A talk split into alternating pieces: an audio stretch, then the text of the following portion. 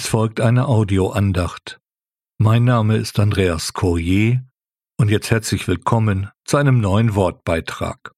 Das Thema der Andacht lautet eine bemerkenswerte Tatsache.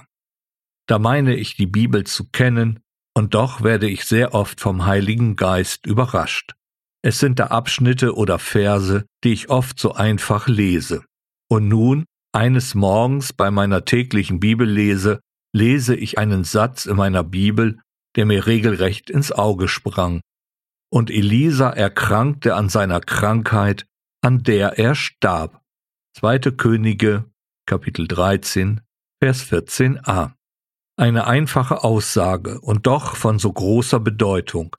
Doch bevor ich darauf näher eingehe, wer war dieser Elisa? Er war einer der bedeutendsten Propheten im Alten Testament. Genau genommen war er der Nachfolger des Propheten Elia.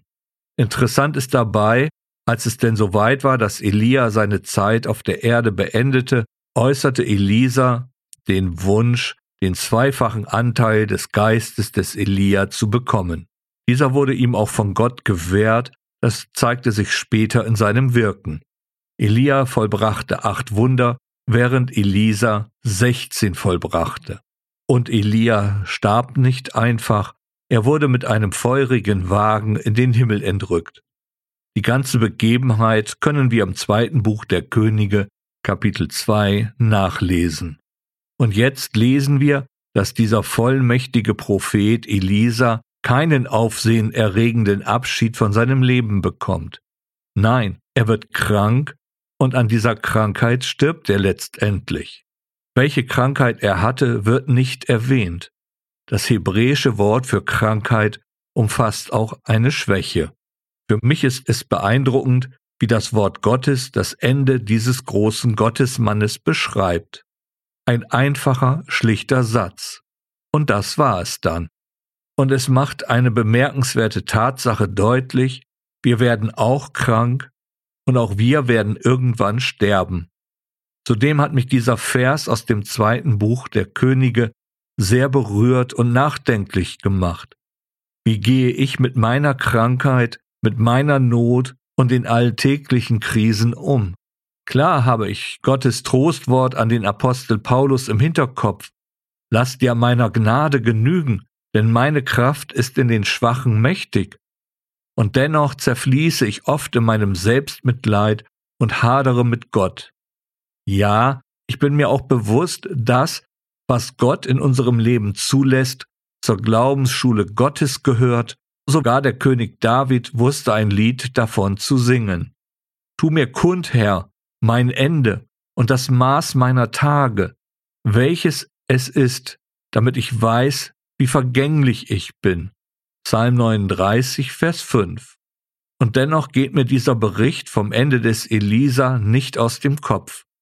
Da liegt er nun auf seinem Sterbebett und anscheinend ruht er völlig in Gott, er klagt und jammert nicht.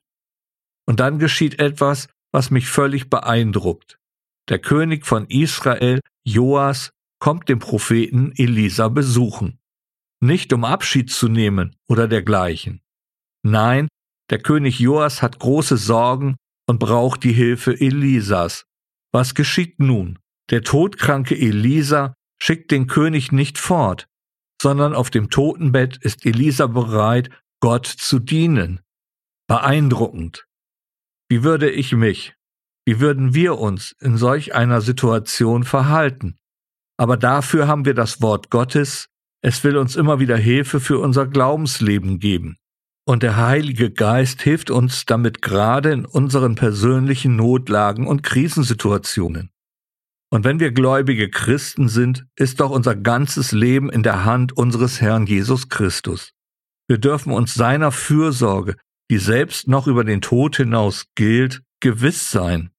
Selbst der Apostel Paulus schreibt an die Gemeinde in Philippi aus dem Gefängnis, wie er sein Leben betrachtet. Denn das Leben ist für mich Christus und das Sterben Gewinn. Der Philipperbrief Kapitel 1 Vers 21. Genauso wie Elisa ist der Blick des Paulus auf die Ewigkeit in Gottes Gegenwart gerichtet. Und wir als Kinder Gottes wissen doch auch, dass der Tod nicht das Ende ist, sondern der eigentliche Anfang. Dieser Bericht, dass der große Prophet Elisa krank wurde und an dieser Krankheit auch starb, darf uns dennoch persönlich Mut machen. Die Begebenheit aus dem Wort Gottes hilft uns, den richtigen Blickwinkel in unserer Notlage wieder zu erlangen. Der Heilige Geist möchte uns so auf die bemerkenswerte Tatsache unserer Gottesbeziehung in dem Herrn Jesus Christus aufmerksam machen. Denn sei es, dass wir leben, wir leben dem Herrn, sei es, dass wir sterben, wir sterben dem Herrn, sei es nun, dass wir leben, sei es, dass wir sterben, wir sind des Herrn. Aus dem Römerbrief Kapitel 14, Vers 8. Ich schließe mit einem Zitat von Hans Joachim Eckstein. Wenn wir zu Christus gehören und er unser Leben ist, dann mögen wir wohl noch sterben, wir können aber nicht mehr tot sein. Amen.